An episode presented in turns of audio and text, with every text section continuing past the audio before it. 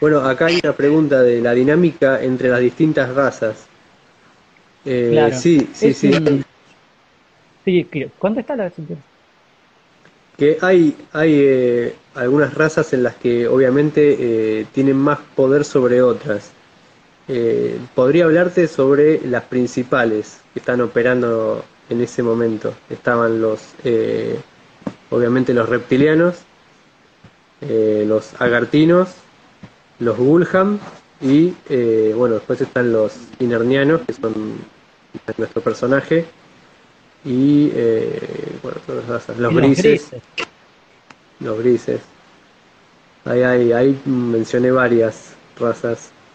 No sé si me estoy olvidando de alguna. Sí, y la, la, la diferencia, es decir, esa estructura de razas está dada especialmente por un sistema de división del trabajo.